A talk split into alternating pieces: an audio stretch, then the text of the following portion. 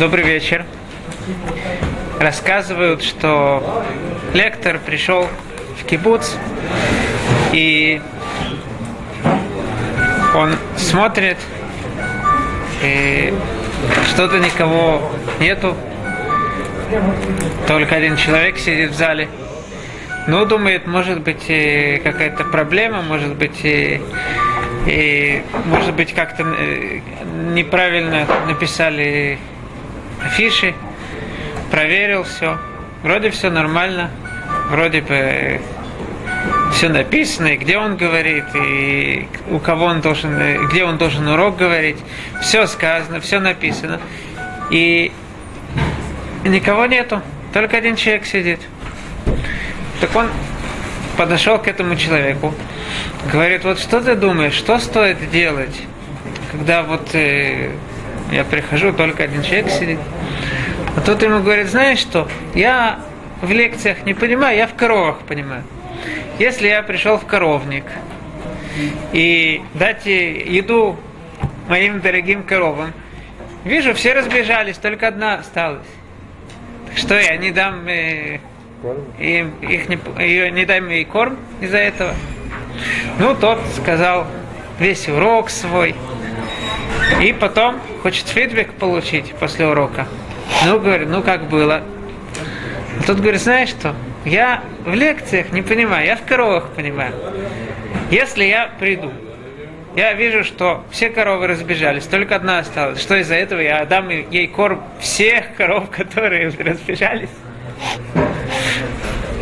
Ну, это сейчас у нас ситуация тоже, я вижу, что людей немного, потому что это нофеш, все разъехались, разбежались, на море поехали. Но мы больше Но- понимаем в лекции да. Но вся разница, что у нас такой, та- такие люди сидят, которые больше в лекциях понимают, чем в коровах. Поэтому я думаю, что можно взять пищу всех тех, которые разъехались и дать нашим дорогим слушателям, участникам нашего урока. Сегодня я, может быть, э, хотел поговорить, мы наши последние занятия мы посвятили доказательствам истинности Торы. Поскольку в недельной главе Парашат Ре находятся те вещи, о которых Гемара Масахет Кулин говорит, что из, из того, что он сказано, из тех псуким, которые говорятся в недельной главе, мы можем доказать, что Тура Минашамаем, что у нас небес. Что же это за псуки? Давайте их зачитаем.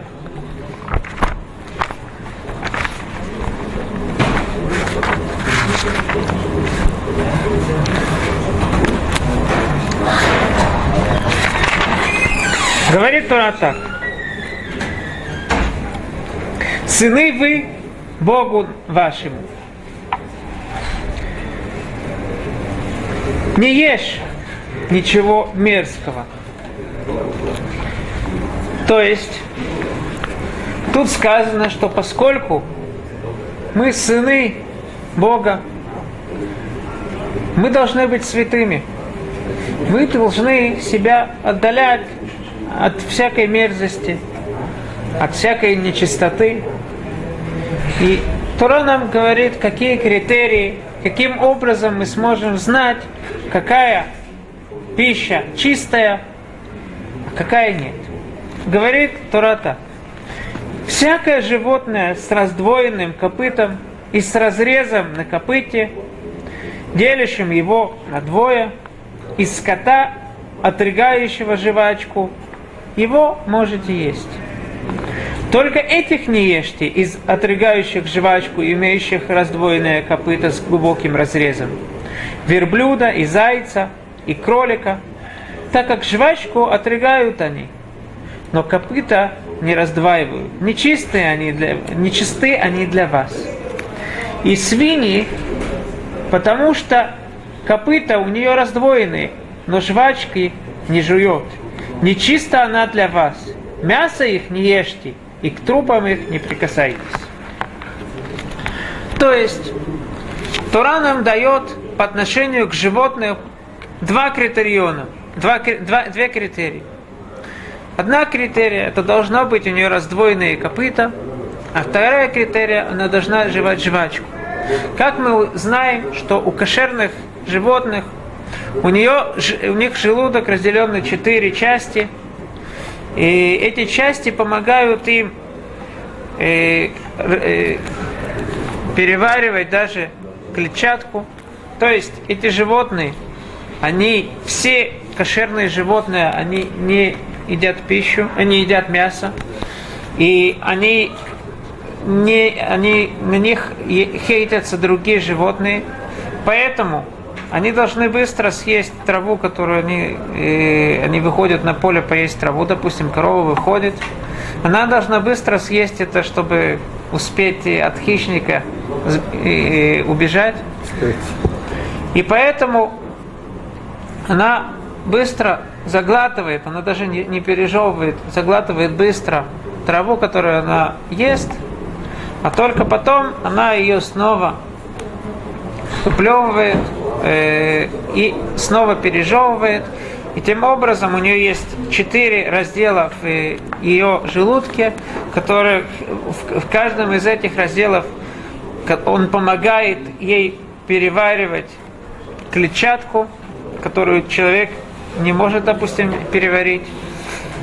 И тем самым это животное, э, она, это называется жевать жвачку, то есть после того, как она заглатывает пищу, она снова ее отрыгивает и снова ее и уже перемалывает зубами и снова глотает. И этот процесс происходит несколько раз. Это, это второй критерий. Но в Торе говорится, что есть, э, есть исключения из правил. Какие же животные являются исключениями из того правила, что все, да, все животные, которые, у которых разделенные копыта, мы знаем, мы видим из Торы, что они живут жвачку, и наоборот, те животные, которые живут жвачку, у них разделены копыта. Есть четыре вида животных, которых, несмотря, э, которые являются исключением из этого правила. Какие же это четыре животных? Это, как сказано в Торе, верблюд, заяц, кролик и эти животные, они живут жвачку, а копыта у них не разделены. И свинья, у нее раз, э, разделены копыта, а жвачку она не живет. Интересно, что эти четыре животных, э, каждое из них, оно является прообразом одного из народов, которые, да, которые порабощали еврейский народ на протяжении э, всего существования еврейского народа. Итак, мы из этих псуким видим, что в Торе сказано, есть только четыре вида животных, четыре животных, которые являются исключением из правила. Все другие животные, они подходят под правило, что каждое животное, которое, у которого разделены копыта, оно живет жвачку, и наоборот, каждое животное, которое живет жвачку, у нее разделены копыта. Гимара в Масахат Хулин да в самых, говорит, что из этого мы видим, что Турамина Шамай, поскольку ведь Муше не был охотником, как Муше мог знать относительно всех животных? Тут не говорится, но он должен был изучить всех животных, не только находящихся в том месте, где Муше находился. Э, он должен был изучить всех животных, находящихся в лесах, в тайге, в тундре, в различных, э, в, в пустыне, в различных континентах.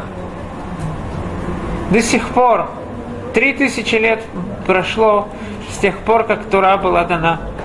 И не открыли ни единственного животного, которого, э, который бы не подходил э, под это правило. Кроме разумеется, четырех животных, о которых Тора говорит.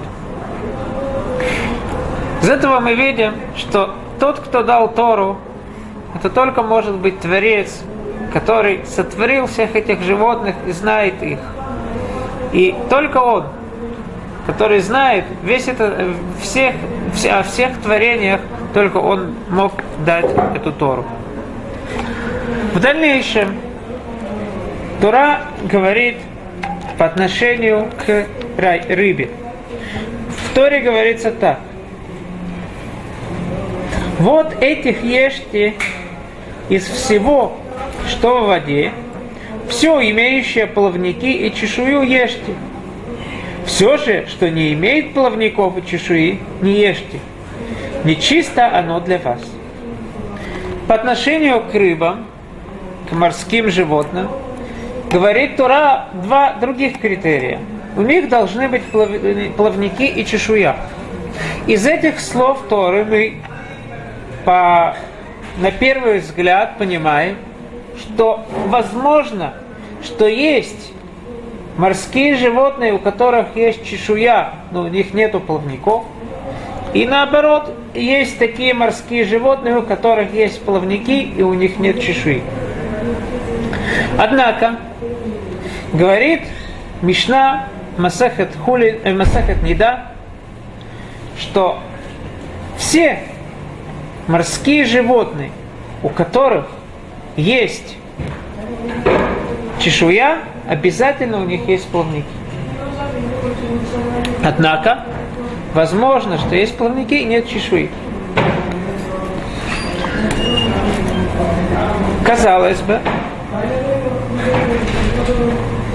несмотря на то, что в Торе, письменной Торе, это, это правило не сказано, но мы видим это правило, но сформулировано в Мишне.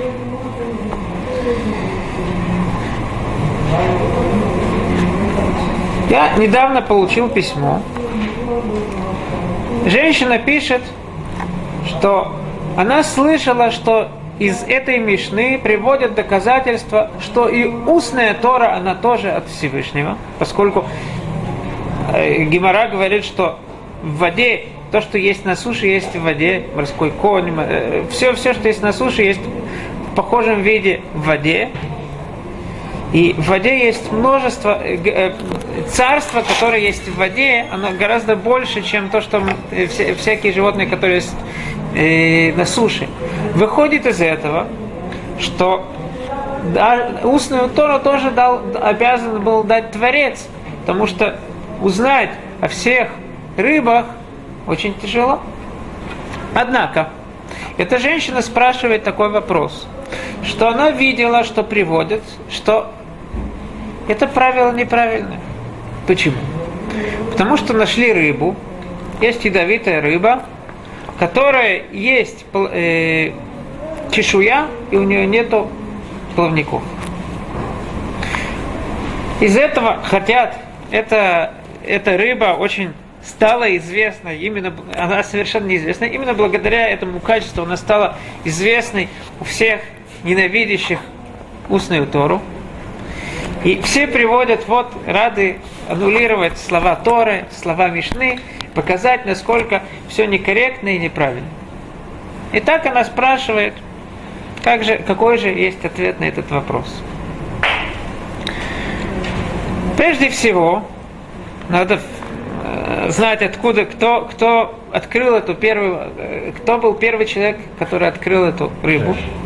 К сожалению, я не, не знаю его имя, но я знаю, что был исследователь, который жил 350 лет назад, и он поставил себе задачу найти такую рыбу. Три тысячи видов рыб он изучил и пока не нашел. И уже в те времена был дан ответ на его находку.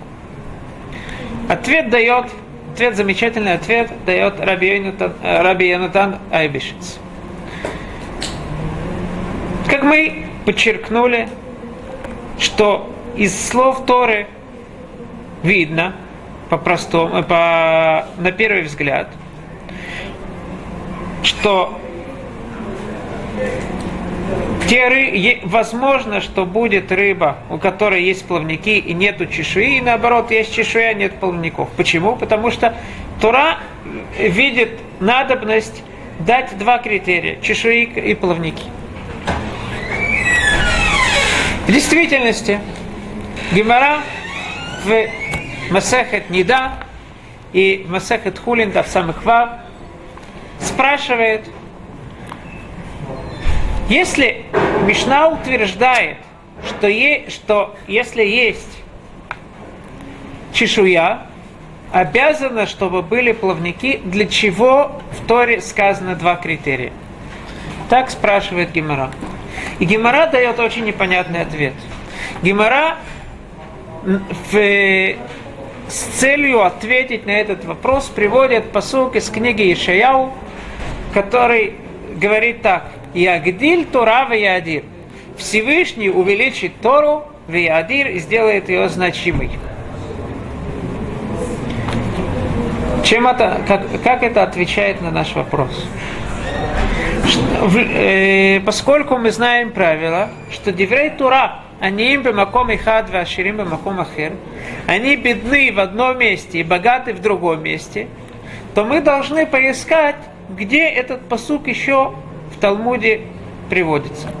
Есть еще только одно место, где этот посук приводится. Это Мишна Масахет в конце Масахет Макот.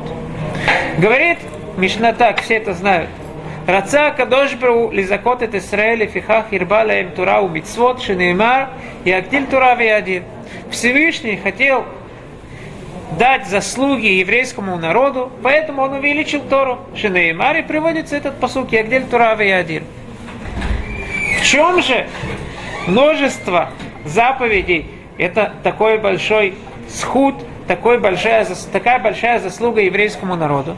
Ведь, возможно, если, он не выполнит, если мы не выполним эти заповеди, будет не заслуга.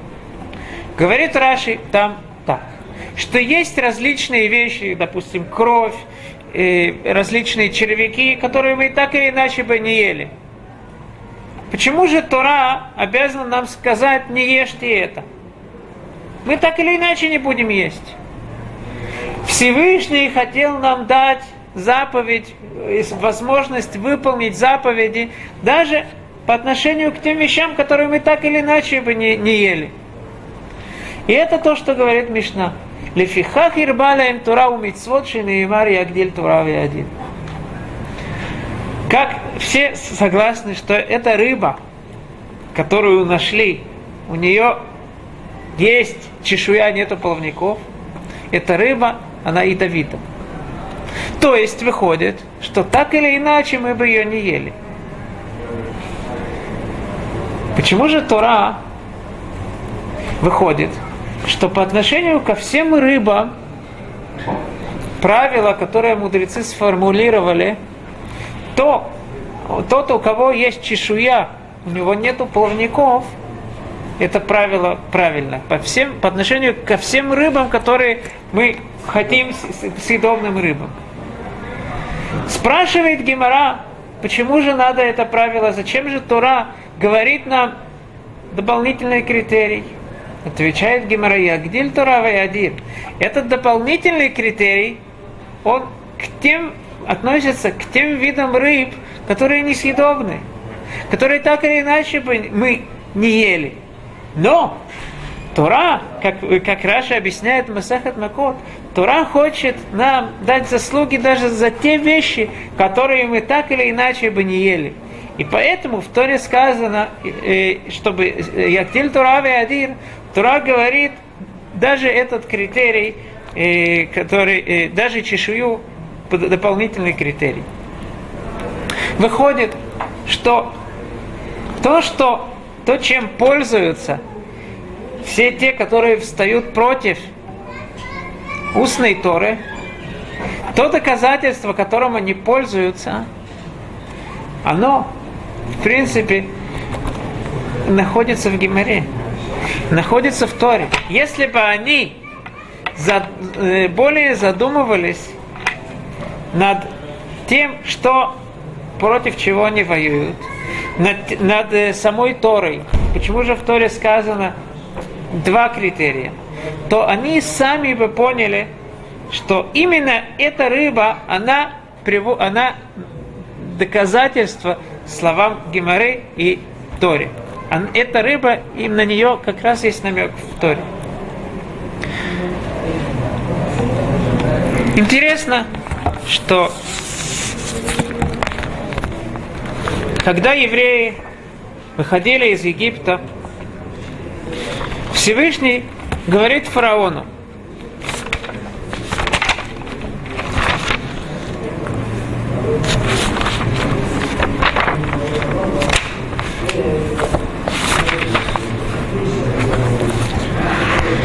сказано так. «И сказал Господь Муше, зайди к Паро и скажи ему, так сказал Господь Бог евреев, отпусти народ мой, чтобы они послужили мне. Ибо если ты откажешься отпустить и еще будешь удерживать их, то вот рука Господня будет на, на, скот, на скоте твоем, который в поле, на конях, на ослах, на верблюдах, на крупном и мелком скоте. Моровая язва весьма тяжкая. И различие сделает Господь между скотом израильским и скотом египетским. Не умрет из всего, что у сынов Израилевых ничего. И назначил Господь время, сказав, завтра сделает это Господь в земле этой. И сделал это Господь на следующий день. И вымер весь скот египетский. Из скота же сынов Израилевых не умерло ничего. И послал Паро, и вот не умерло из скота Израиля, израильского ничего, и отяготилось сердце Паро, и он не отпустил народу. Эти псуки непонятны. После того, как фараон посылает посланников выяснить, что же произошло со скотом еврейским, и он видит, что из израильского скота не умерло ничего, Почему же сразу после этого тяготилось сердце порог? Ответ на этот вопрос мы не сможем понять из русского текста. Для того, чтобы мы поняли ответ на этот вопрос, надо посмотреть, что сказано в, экзем... в... в источнике. Есть разница. В самом начале, когда сказано «ничего не умерло», сказано «ломет и хад». Даже даже один не умер. Но фараон, когда послал посланников, сказано «Ломет адыхад». Вейшлах паро вейне «Ломет мимикне Исраэль адыхад». До одного. В чем же разница? Когда фараон послал, он увидел, что один умер.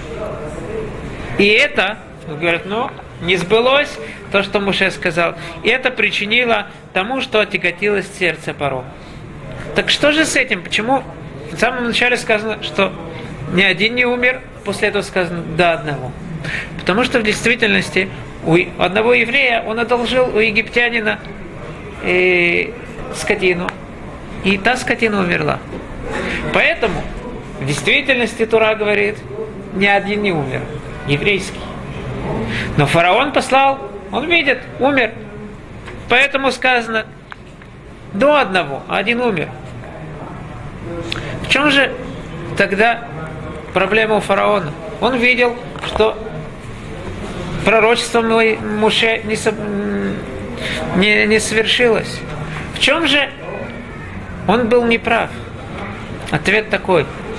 Когда фараон видит, сколько весь скот египтянский умер, египетский э, скот весь умер, еврейский скот только один. Обрати внимание, что-то тут не то, что-то тут странное. Выясни, сделай, да, как это сегодня делают в Адат Хакира, выясни, что произошло, почему э, что-то тут странное. Может быть, этот один, который умер, он, э, у него что-то, он египетский, он не совсем еврейский. Выясни, ты же видишь что-то странное. Так или иначе, тут есть что-то, что-то происходит. Я хочу сказать, что это правило, оно правдиво по отношению к всему, что мы видим, что мы слышим. Тот, исследователь, который исследовал 3000 рыб и не нашел из них ни одной рыбы, у которой бы были бы, была бы чешуя, не было бы плавников. Так ты должен задуматься. Ты видишь странную вещь. Во всем, э, во всем море с три тысячи ты уже исследовал. Ты вдруг находишь что-то одно. Так задумайся, может быть что-то тут есть особенное. Ведь это не так просто. Почему, почему только один ты нашел? Если бы люди обращали внимание на всю картину, задумывались, вся картина, она давала бы им возможность задуматься дальше, то я думаю, что многие проблемы у нас были бы не только разрешены, но даже не создавались. Большое спасибо.